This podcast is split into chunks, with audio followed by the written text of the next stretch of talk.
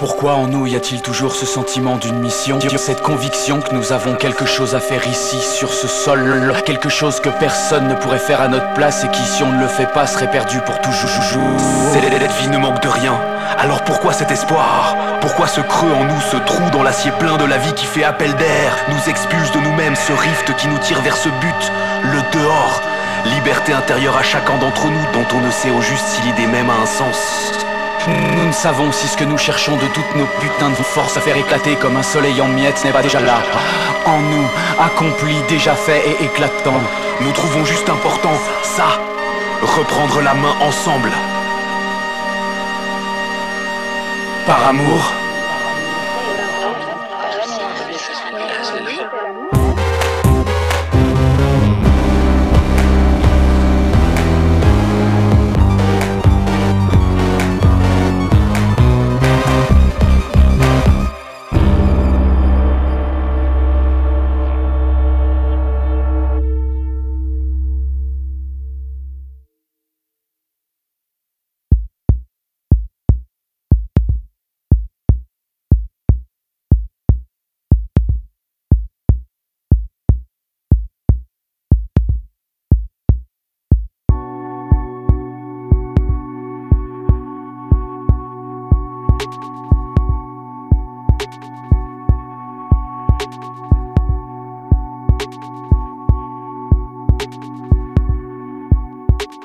Bâtissons un monde qui sente la bombe crue et le vertige de vivre. Un monde dangereux, inconfortable et fou, sans règles autres que celles que nous forgerons. Un monde où le couple, quel qu'il soit, ne serait plus la forme ultime et intouchable du carrelage social, où l'amour sortira de prison, où l'amitié est d'acte, tombe droit comme un rideau et se fout des signes de l'amitié. Un monde multiple, éclaté, bigarré, sans gouvernement parce que fait de maîtres et de maîtresses, de maîtrés. Un monde où il faudra savoir respirer dans le vide, où il faudra apprendre à poser par soi-même une brique sur une brique et à faire pousser des tomates dans le sable. Un monde de pionniers, de chercheurs, d'aventuriens un monde d'inventeristes, de possibilités de jouir, de sentir et de voir qui n'aura pas peur d'essayer et d'échouer. Nous en avons fini avec les révolutions culbuto. Celles qui remettent sur pied ce qu'elles renversent parce que, ne l'ayant jamais conquise, elles rêvaient de la liberté comme d'un ciel, lorsqu'il nous faut apprendre, nous, à la vivre en tant que sol. Entre la répression qui bloque, l'oppression qui lisse, et l'expression qui s'épanche. Nous pourrions raffiner chaque jour une quatrième manière pour une collectivité de se gouverner. La compression, qui tout à la fois condense et fait fuir. Une société, c'est un animal qui court. Elle n'est vivante que si son corps comprime l'air, l'eau et le sang. Que si son cœur imprime une pression telle que ce sang fuse et surmonte la gravité universelle la retombée de tout. Elle vit surtout si, en dépit de cette pression terrible et grâce à elle, l'air vital, cette eau cruciale, trouve à siffler par des ouvertures qui la reprojettent au dehors, alimentent le cycle et accroissent l'énergie.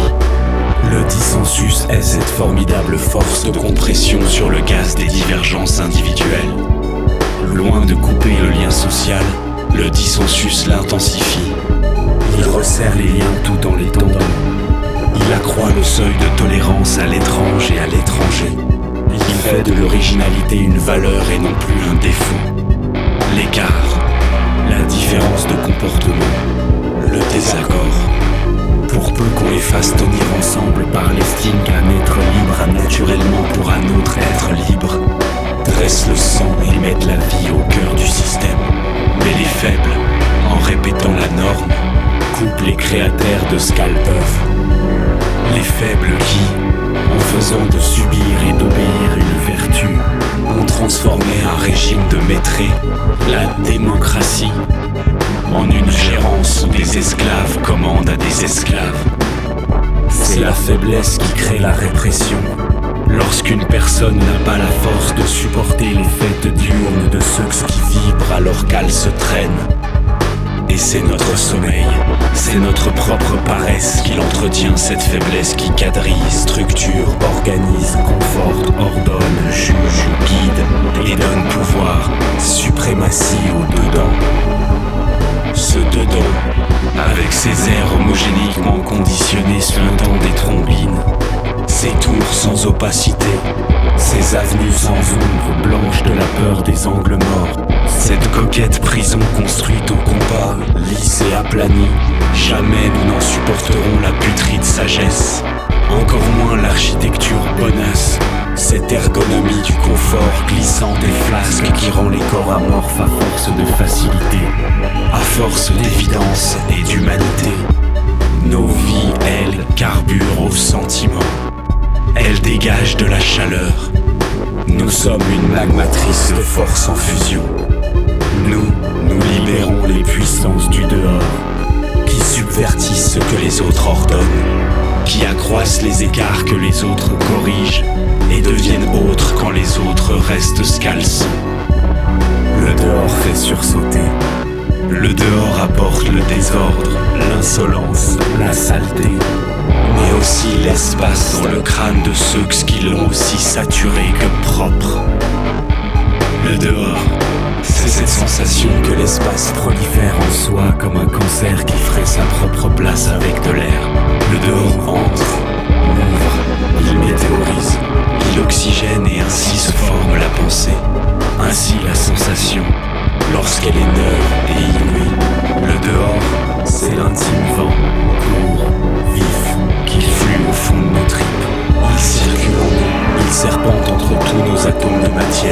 Accélère, décélère, jaillit, donne du rythme, agite.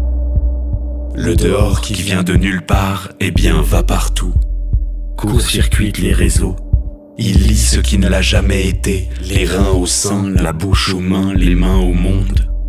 Il nous aère, il nous troue le ventre, le cœur, creuse le crâne. Et chaque fois qu'un vide se fait, que ça se déchire du dedans pour s'ouvrir même un tout petit peu, alors passe un vent, quelque chose fuit qui fait appel d'air. Sa vie.